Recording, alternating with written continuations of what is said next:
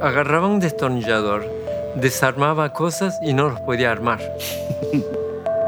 Esa curiosidad lo tuve desde los cuatro años y lo conservo hasta el día de hoy. La educación es para probar las herramientas de manera que la persona pueda adaptarse en la práctica de su profesión y eso fue lo que hice. Yo creo que MIT se interesó en mí porque fui a la UTU Ceibal y ANEP presentan Aprendices, un ciclo de conversaciones para toda la comunidad educativa, con foco en los aprendizajes para la vida, una producción de Red Global de Aprendizajes. Te invitamos a mirar los episodios en el canal de YouTube de Ceibal o en nuestra web aprendices.edu.uy. Llega otro episodio especial de Aprendices. En esta oportunidad nos encontramos con Alejandro Chu, ingeniero eléctrico Nacido en China, emigró a los seis años junto a su familia y a comienzos de los años 50 llegaron a Uruguay, en ese entonces conocido como la Suiza de América. Su primera etapa formativa fue en nuestro país, donde cursó la escuela, el liceo y al mismo tiempo la UTU. A los 26 años decidió continuar su formación en Estados Unidos, primero en el Instituto Tecnológico de Massachusetts y luego en la Universidad de Stanford, al tiempo que comenzaba a trabajar en algunas de las empresas pioneras en tecnología para la época. En esta charla, Alejandro recuerda cómo fueron aquellos años de formación y destaca especialmente su pasaje por UTU, donde aprendió algunas de las habilidades que lo acompañarían a lo largo de toda su experiencia profesional. Vamos a escucharlo. Alejandro, bienvenido. Gracias un gusto para nosotros este, eh, comenzar a conversar. Así que, como te contaba, vamos a conversar un poco sobre tu proceso de aprendizaje. ¿sí? ¿Cómo no? Este, eh, la idea es, recorrer esa experiencia de vida y de, cómo fuiste aprendiendo todo lo que al día de hoy este, sabes, sabes hacer y compartir eso con nosotros. China, Uruguay, Estados Unidos, ¿no? Todo ese recorrido, ¿no? ¿Cómo fue eh, primero salir de China y llegar a Uruguay. Contarnos esa experiencia. Bueno, yo tenía seis años cuando mis padres decidieron salir de China. Fue un vuelo de cuatro horas sobre la, la, montaña Himalaya a, Hong Kong. En Hong Kong, en ese momento, ah, no era un lugar para, para una familia, porque había muchos refugiados de China. Entonces... Estamos hablando de los años 50. 49. 49. 1949. cuatro años después que finalizó la Segunda Guerra Mundial. Entonces, ah, mi padre hizo unos viajes por Asia para ver si había un lugar donde podía establecer la familia nuevamente y no encontró la situación favorable. Entonces hizo la decisión de emigrar a un lugar donde la familia, la educación de los... Éramos cuatro hermanos, teníamos también a mi tía y a mi abuela con nosotros. Entonces, mis padres terminaron seleccionando Sudamérica y teníamos tres posibilidades, Brasil, Argentina o Uruguay. Entonces, en un, viaje de tres meses, cuando nos estamos aproximando vieron de que Uruguay era la Suiza de América. Entonces, um, un gobierno demócrata, entonces decidieron venir a Uruguay, por lo cual estoy muy agradecido, porque en Uruguay tuve una buena educación, una buena experiencia, una buena cultura, y de esto vamos a hablar hoy. ¿Cómo fue ahí la llegada para, para, para un niño chino integrarse al sistema educativo en Uruguay en ese momento? Les cuento. Mi madre, que había estado en otros países cuando era, cuando era joven, en 1953 tenía 33 años y ella decidió aprender español. Contrató un profesor ocho horas por día y compró también discos para escuchar. Y en un mes aprendió a hablar español. ¿En un mes? En, 1953 aprendió a hablar español. En un mes aprendió. Y cuando llegamos en el barco, un viaje de tres meses, de Hong Kong por Sudáfrica a Uruguay, descendimos del barco, desembarcamos 33 personas y mamá era la única persona que podía hablar español. Entonces, llevó a los cuatro hijos, mi tía era un poco mayor que mi hermana, entonces era cinco, y los llevó al British School. Entonces en el British aceptaron a mi tía y a mi hermana mayor, pero dijeron, los chicos no, no creemos que va a encajar en el sistema. Entonces mi mamá nos llevó al colegio alemán y habló con Fritz Bormann. Y de entrada les dijo, mis hijos no saben hablar español, alemán, un poquito de inglés y nada de francés. ¿Ese es, ese es un problema? Y Bormann dice, no, no hay ningún problema, porque nuestra misión es enseñar a los que no saben.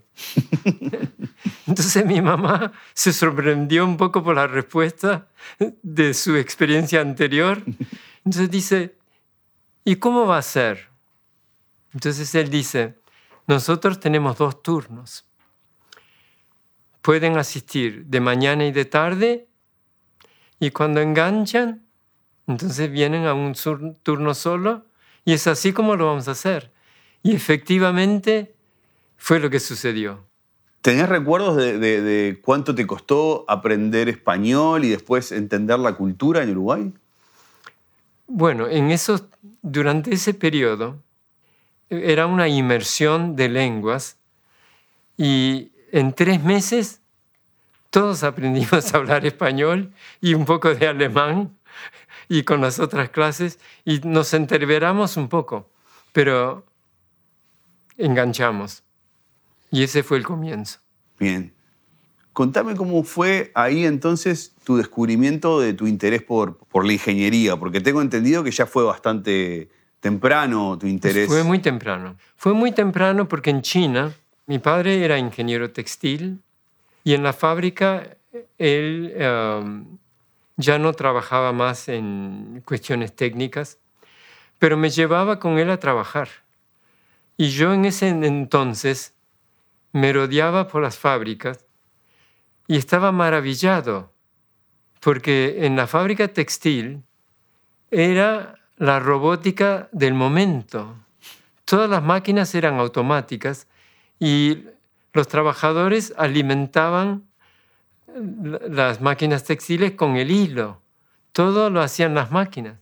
Y yo estaba maravillado. Entonces pensé, bueno, yo voy a tener que estudiar cómo es que funcionan estas cosas. Entonces ese, esa curiosidad lo tuve desde los cuatro años y lo conservo hasta el día de hoy. La seguís teniendo, claro. sí, sí. Y en, ese proceso ¿no? de, de, entender el funcionamiento de la máquina ¿no? y, conservar esa curiosidad, ¿no? o sea, si tuvieras que decirle algo a ese niño que tenía esa curiosidad, habiendo pasado todo este tiempo, ¿qué le dirías sobre cómo funcionan las máquinas? Bueno, mi comienzo en, ese, en esa investigación en mi niñez no era muy buena porque agarraba un destornillador, desarmaba cosas y no los podía armar. Entonces era una frustración, pero una experiencia. Pedro Figari, en su libro de principios de 1900, escribió que la manualidad enseña a la persona a adaptarse. Y esa curiosidad, el haber deshecho una cantidad de cosas que para mi sorpresa, mis padres nunca me castigaron por haber roto cosas. Y, hasta rompí un fonógrafo que, era un regalo de bodas de ellos, de, la, vitrola. Claro. Lo desarmé y no lo pude armar más. Pero no me castigaron. Y en aquel momento era como desarmar una computadora hoy o más todavía. ¿Y fue esa curiosidad la que te llevó a, a elegir estudiar en la UTU? Exactamente, exactamente. Porque yo tuve la suerte de que en el colegio alemán, en matemáticas, en física, en química, el gobierno alemán mandaba al colegio muy buen equipo. Entonces teníamos a nivel de liceo prácticamente demostraciones de laboratorio. Entonces yo iba de mañana al colegio y con una curiosidad que era todos los días aprender algo nuevo. Averigué de que UTU existía y que uno iba al taller y hacía cosas. Entonces ese era, era, era como para pagar todo lo que yo rompí hasta, hasta ese momento que tenía 15 años. Pero era un régimen muy riguroso. De mañana el liceo y de tarde, desde la una de la tarde hasta las 7 de la tarde, tres horas de taller y tres horas de teoría. Iba a casa, cenaba, me iba a acostar y a las 3 de la mañana me levantaba para hacer los deberes. ¿Durante cuánto tiempo hiciste eso, Alejandro? Seis años, porque UTU es tres años de aprendiz y tres años de técnico. Y lo hice de mañana escuchando Radio Clarín a Carlos Gardel. y en UTU, entonces, eh, eh, conservas esa experiencia del, taller, ¿no? Sí. ¿Y cómo decidís emigrar a Estados Unidos, a llevar esa experiencia y a llevar ese desarrollo profesional a otro país? De UTU teníamos una preparación muy completa. En talleres tuvimos de electricidad, herrería, fundición, eh, modelos. Pasamos por todos los talleres para, para ser aprendiz.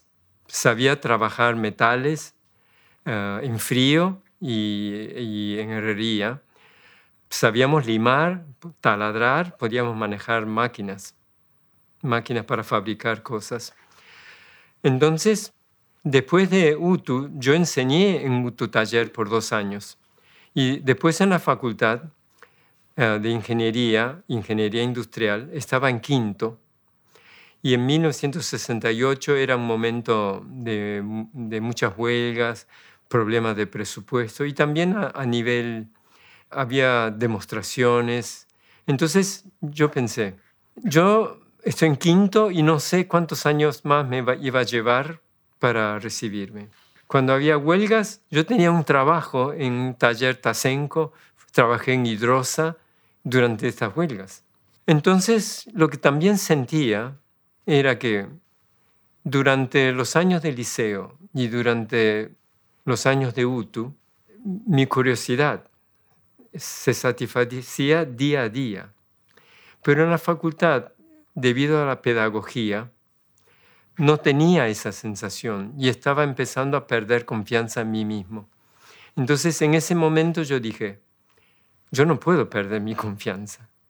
Entonces, dadas las circunstancias, pude solicitar admisión en universidades en Estados Unidos y en 1969, a los 26 años, emigré. ¿Y te fuiste a estudiar ahí en Estados Unidos? ¿Dónde es el primer lugar a donde llegas a estudiar? Bueno, tuve la suerte de que MIT me admitió. Pero MIT me, admitió sin decirme dónde me iban a colocar. Entonces cuando llegué, en mi aplicación puse todos los cursos que tomé. Y yo creo que MIT se interesó en mí, no tanto por los cursos que tomé en la facultad, sino porque porque fui a la UTU. Eso en Estados Unidos es muy inusual. Y también porque UTU es taller y teoría. Y el logo de MIT es un yunque, dos hombres, uno con un martillo sobre el yunque y el otro con un libro. Es el mismo concepto y en el logo tiene mens e manus. Es mente y mano que es el trabajar la manualidad y el intelecto. Creo que fue por eso que me admitieron. Entonces, ¿qué hicieron?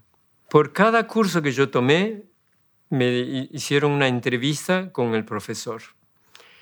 Entonces, cuando fui, abrieron una gaveta, sacaron un examen y me dijo, tiene una hora para completarlo, de todos los cursos que tomé. Entonces, dos exámenes de mañana y dos exámenes de tarde por dos semanas. Todo el tiempo, de corrido. Sí. Todo, todo de corrido. Sí. Y ese viernes recibo una carta del decano, lunes de mañana a las 8 en mi oficina. Y yo, cruzando el puente, estaba pensando, yo vine con un pasaje de ida. ¿Cómo hago para volver si tengo que volver? y entro en la oficina y él me dice, tengo buenas noticias y malas noticias.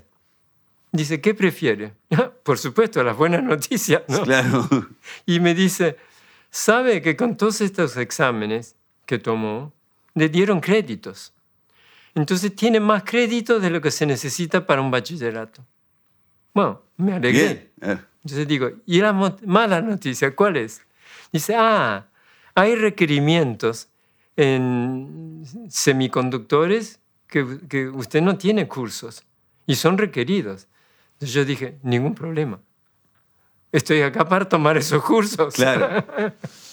¿Y recordás ahí en algún momento, eh, eh, dijiste esto de, ¿no? de, de- de empezar a dudar de, de tu confianza, ¿no? claro.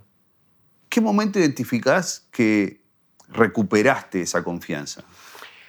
Recuperé la confianza porque MIT es muy difícil de entrar, pero en realidad salir es más fácil, porque en los cursos difíciles, si alguien se queda atrás, tienen asistentes um, que son estudiantes, teaching assistants.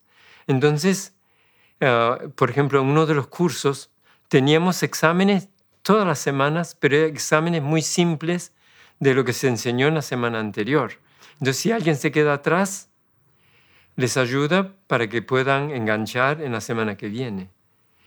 Entonces, MIT en ese sentido tiene una estrategia que yo creo que eh, en los currículums, en esta transformación educativa, es, es bueno tener en cuenta todas esas técnicas que ya, ya son, son probadas, funcionan. El número de egresados de MIT es más del 95%.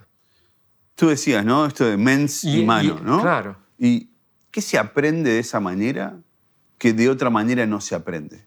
Exactamente, porque en MIT, por ejemplo, teníamos laboratorios que nos daban kits para armar distintos circuitos y por supuesto, cuando no funciona uno empieza a, a- a pensar por qué no funciona y, y- y ese es el aprendizaje. Entonces, lo que uno aprende eh, con experiencia se retiene mucho más. Y es lo que Pedro Figari eh, expresa en ese documento en mi, principios de 1900. Un hombre brillante. Más o menos en qué año salís del MIT. El primer intento, 1970, Sí. pero había una recesión. Entonces seguí con el máster y el engineer. Entonces salí después el 72. Y cuando salís, empezás a trabajar, ¿dónde es tu primer experiencia laboral? Fue en Hewlett Packard. Hewlett Packard en los 70, que no es Hewlett Packard de los 2020, ¿no? O sea, contanos No, no. cómo era Hewlett Packard en los 70. Hewlett Packard en los 70 era ya una compañía excepcional en términos de, de la cultura de la compañía, porque nos decían en Palo Alto, había tráfico, entonces decían, no es necesario que, que- que tengan que combatir el tráfico, llegan a la hora que quieran, porque lo que nosotros medimos es su contribución. Si lo puede hacer en dos horas o en ocho horas, no nos importa. Es la contribución sobre el cual va a continuar con su carrera. Entonces era muy simple. Y desde el punto de vista del trabajo, era muy eficiente. Todos los ingenieros teníamos un escritorio y eh, el equipo para los diseños y todo. Y Hewlett Packard era management by walking around. Caminando manejan la compañía porque te ofrecían café dos veces al día, entonces todo el mundo va, los ingenieros, los gerentes, todo. Entonces cuando quieren saber cómo va un determinado proyecto, dicen, hablan con la gente y dicen, ¿no me podrías mostrar lo que estás haciendo? Entonces, fue así como diseñamos un instrumento que en el momento era muy avanzado, porque era un sistema de microondas de 2 a 18 gigaciclos. En ese momento había instrumentos diferentes, de 2 a 4, 4 a 6, 6 a 8, y nosotros cubríamos todo el rango de 2 a 18. Entonces fue un instrumento difícil de fabricar. Y con todas las componentes nuevas, yo con la experiencia de UTU me transferí del grupo de desarrollo a producción. Y en producción yo tenía muy buen trato con todos los técnicos y con la gente de producción. Entonces ellos me enseñaron a hacer todos los trabajos que hacían ellos. Yo podría haber trabajado en producción. Y con eso hice todos los documentos de transición para la inserción de la tecnología en producción. Entonces el proyecto funcionó muy bien. Pero había un componente que cuando recibíamos buenos transistores era fácil y si no era difícil. Entonces yo dije, con la curiosidad, yo tengo que saber qué es lo que está dentro de estos transistores, cómo es que los diseñan. Y fue en, ese entonces que con la misma curiosidad que yo tenía de chico, fui a Stanford.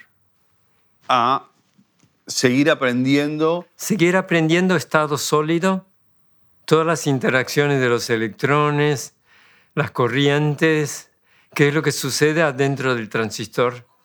Y tuve la suerte que cuando terminé mi tesis, que lo hice en dos años, en Hewlett Packard, en el laboratorio, tenían un proyecto, el único proyecto de gobierno que aceptó Hewlett Packard, en diseñar circuitos integrados en microondas. Entonces yo podía incorporar todo lo que había aprendido en MIT incorporar lo que estudié en Stanford en diseñar esos circuitos. Y la experiencia en producción fue muy útil, porque con esa tecnología yo pude transferir la tecnología a producción y en tres meses reprodujimos los resultados y yo mismo entrené la gente de producción. Pero esta es una tecnología diferente, porque a diferencia de, placas de circuitos, esto se fabricaba en, una sala limpia, con túnicas, con todo cubierto. Y eh, desde el punto de vista tecnológico era un avance, porque entonces, hasta ese momento, el costo de una placa electrónica dependía del número de componentes que estaba ahí. Y con, las, con circuitos integrados, el avance tiene una implicación muy grande desde el punto de vista económico, porque independientemente de cuántos transistores hay en ese circuito, es el mismo proceso de fabricación. Y el costo depende solamente del área del chip por litografía. Entonces es por eso que hoy podemos comprar todos estos componentes electrónicos a bajo costo. Ese es, el, es un paso importante de tecnología porque el costo no depende más del número de componentes. Y es por eso que la complejidad puede aumentar y el costo no acompaña, no es proporcional. Y eso es mi especialidad en términos de, de, lo que, de mi competencia, por ejemplo, en el lenguaje de hoy. Pero claro, habiendo ido a, la Facultad de Ingeniería en, Ingeniería Industrial, abarco áreas técnicas mucho más amplias que eso. Mm. Y Alejandro, estando en, los 70, en los 80, en, Estados Unidos, esto que tú decías de la, la complejidad ¿no? en el desarrollo tecnológico, ¿cómo fue de alguna manera ser partícipe de esa revolución tecnológica y sobre todo de de entender lo que estaba pasando en términos tecnológicos en un ecosistema de comunicación distinto del que tenemos hoy, donde no era tan fácil saber qué era lo que está. La información, digamos, no, no, no, no circulaba de la manera que circula hoy. ¿Cómo te enterabas de que estaba pasando todo lo que estaba pasando en términos de electrónica, robótica, informática en ese mundo?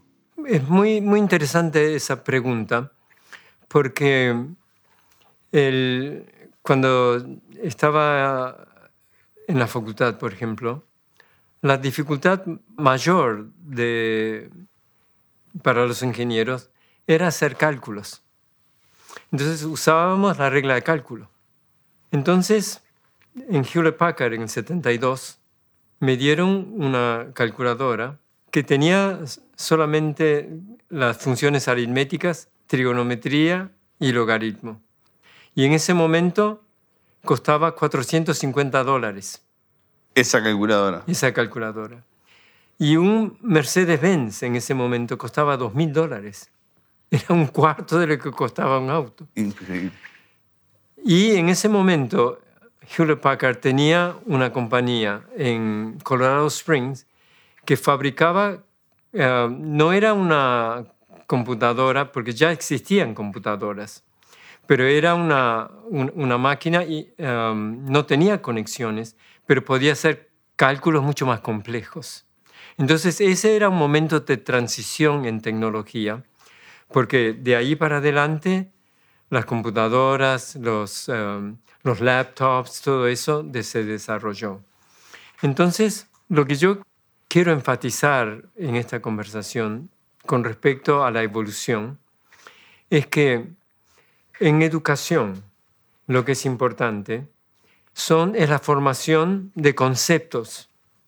Y como lo expresó Pedro Figar en ese documento nuevamente, es que la educación es durante un periodo corto en la vida de un profesional.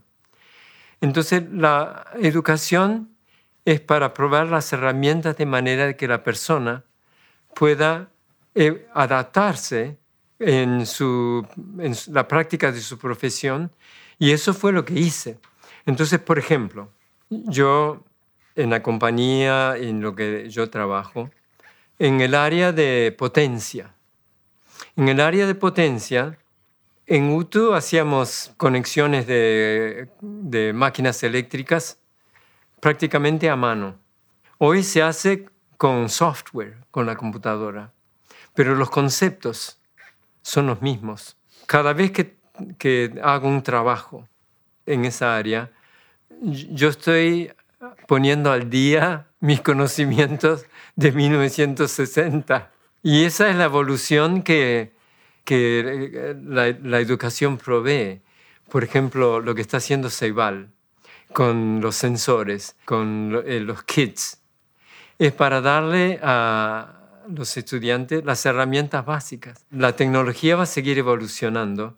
Van a trabajar en, en, compañías donde la robótica va a ser mucho más compleja, pero con ese conocimiento básico lo va a poder poner al día.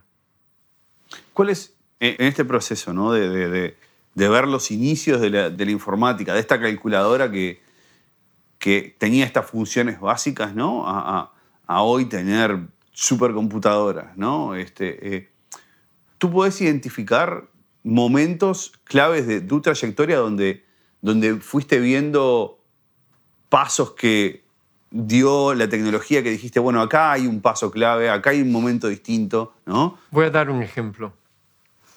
Um, en 2016-2017 hubo la falla de un transformador un transformador importante en un equipo.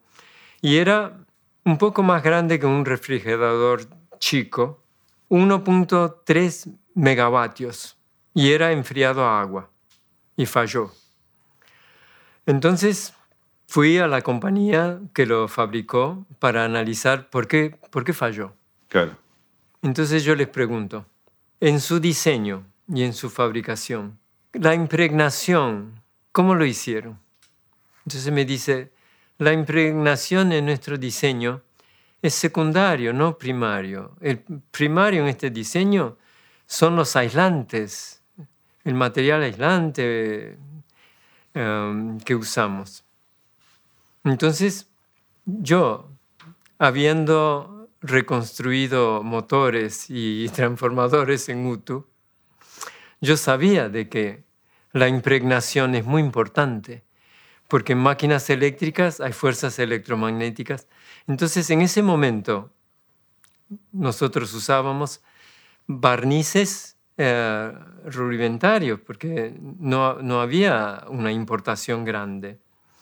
Pero era importante porque tenía que ser una masa monolítica, eh, porque si no hay, hay, movimiento y si hay aire, el aire no es tan buen aislante como cualquier otro material. Entonces, por ahí es como si tirara de esa hilacha, encontré la falla. La falla porque el proceso de impregnación no era lo debido.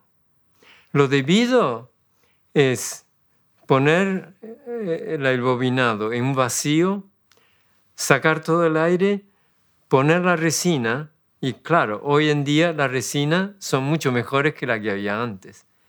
Y además de ponerlo ahí, ponían presión, entonces estaba seguro de que no había aire. Y ese fue parte para el diseño nuevo de mejorarlo. Pero además, teniendo la experiencia de haber hecho transformadores, diseñamos un, un método mucho mejor. Y con eso hicimos una patente, una patente que fue conferida en agosto de 2020. Llevó más años la patente que haber producido el transformador. Ese es un, ejemplo de cómo un, algo que aprendí, que, que ya está, uh, la tecnología era, lo que usamos, los materiales eran obsoletos, pero no el conocimiento. Entonces, me puse al día con ese, con ese, con ese trabajo, me puse al día lo, lo, que había aprendido anteriormente. ¿Y en qué dirías que hoy la, la ingeniería de hoy es distinta a la ingeniería de antes? Bueno, es distinto desde estos puntos de vista. Antes era solamente hardware no había software, muy poco. Eran relés, eh, era lógica de relés. Entonces, hoy en día está no solamente hardware, software como disciplina, pero también firmware. Entonces, la distinción no es clara. Entonces, en la educación, los programas tienen que ser más amplios, tienen que abarcar disciplina, es más interdisciplinario. Y eso es lo que es importante en, en los currículums. Bien. Nosotros eh, eh, en Ceibal decimos que, que, que, nuestro trabajo es aprender del futuro. Exactamente. Creo que eh, en todo este trayecto que, que hemos recorrido por tu experiencia de vida, sin duda, a ti te ha tocado mucho ir aprendiendo del futuro y de lo que se viene, pero ¿dónde está el futuro? Tú mirando para adelante, ¿no? Sí, sí.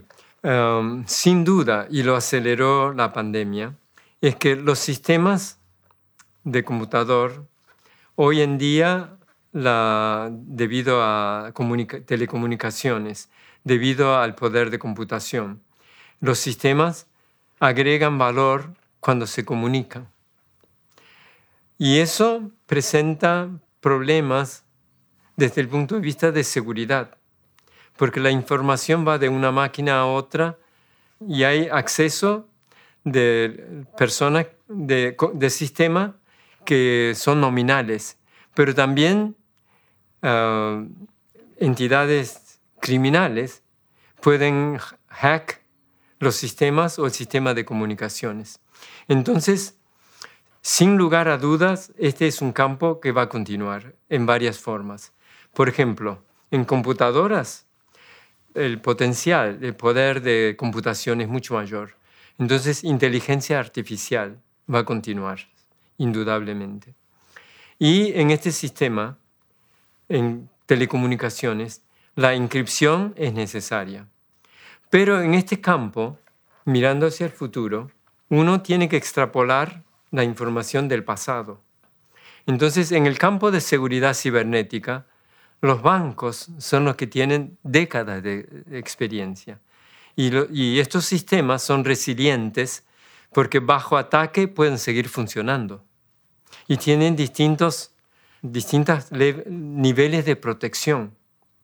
Entonces, por ejemplo, en primer nivel, hay ya en, en este campo software que es, um, no hay que desarrollarlo, ya son existentes, para proteger información que está en tránsito de un server a otro server. Entonces, ese tipo de, de información en la formación es tener conocimiento de las herramientas existentes. Entonces, ¿cómo está el estado de práctica en el momento? El currículum tiene que tener esos elementos. Entonces, eso, ese campo va a seguir evolucionando. Entonces, la educación tiene que acompañar. Un currículum tiene que ser adaptivo, adaptable. Sí. Entonces, ese es esencialmente los elementos importantes mirando hacia el futuro.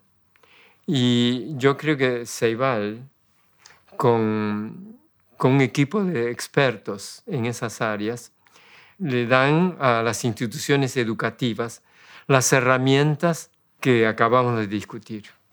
Alejandro, contanos, en tu visita a Uruguay recientemente, ¿qué has visto? He visto em, huertas orgánicas, he tenido reuniones en diversas instituciones y la de ayer fue la visita al Instituto de Alta Especialización de UTU dedicado a la movilidad eléctrica. ¿Y qué, pudiste ver ahí de, cómo está funcionando el instituto en este momento? Bueno, em, tuvimos una, reunión interesante y también hicimos un tour. Entonces, en términos de, en el tour, lo que vimos es, em, vimos tres automóviles que estuvieron en choques, entonces las, las compañías de seguro lo donaron a UTU. Entonces desarmaron, sacaron la batería y van a hacer estudios con la batería. Y en, el, en la reunión lo que conversamos es que la movilidad eléctrica está en un, en un momento de transición. Porque, por ejemplo, las distintas marcas, Tesla, eh, las marcas chinas, todos tienen conectores diferentes para cargar. Entonces es, un momento de transición, porque incluso en Estados Unidos se está tratando este problema. Se está instalando y no van a instalar conectores para todas las marcas existentes. Entonces, ¿qué hacer en esta situación? ¿Cómo diseñar un currículum? Y fue una discusión muy abierta, simplemente de un intercambio de ideas. Entonces, por ejemplo, UTU ya tiene institutos en los cuales hay eh, electricidad eh, electrónica y los cargadores, por ejemplo. Ya hay cargadores y van a tener mantenimiento y necesitan instalación. Entonces, ese es un primer paso. El paso siguiente. En la industria va a haber cambios. Porque de la misma forma que en este momento hay un conector ODB2 que se puede conectar a los autos, a todos los autos, no sé si lo tienen los eléctricos, pero los autos comunes los tienen, entonces se puede conectar aparatos de distintas fábricas, compañías, y se puede analizar qué es lo que pasa con el auto.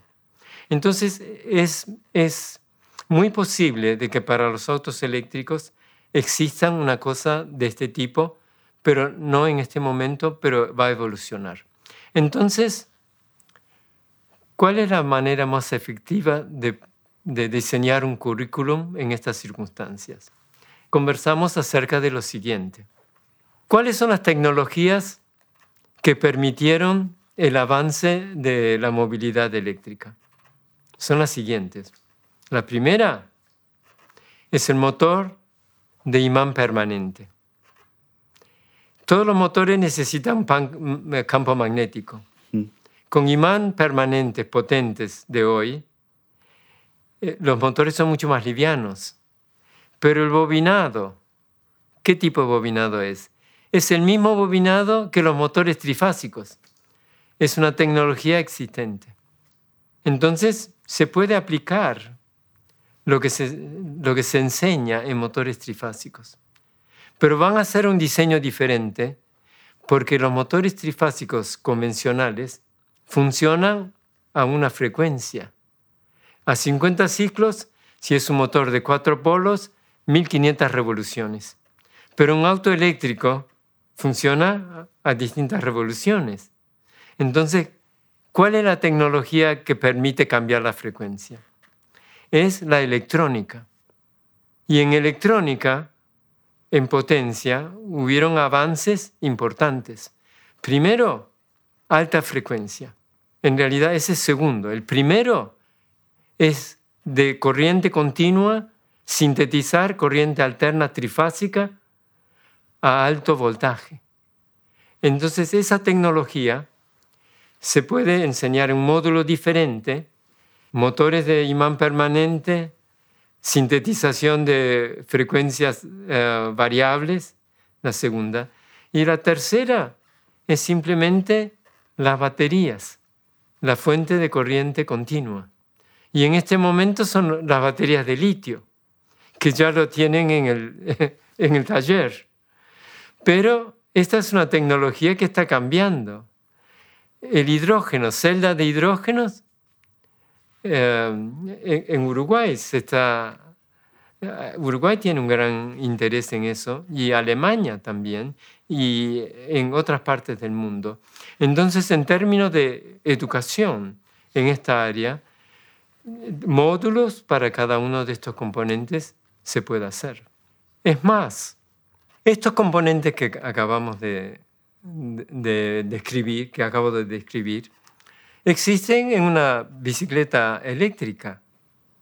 Entonces es posible, sin una inversión muy grande, montar distintos tipos, conectarlos a instrumentos, de manera que en la clase y en el laboratorio tenga la, la cuestión de mense manus, ¿no? de taller y de teoría, de, de unificar ese conocimiento. Entonces, esa, eso me parece importante porque la tecnología va a variar, pero los conceptos, esto que acabo de describir, no van a cambiar mucho. En sí, cada uno de ellos va a evolucionar.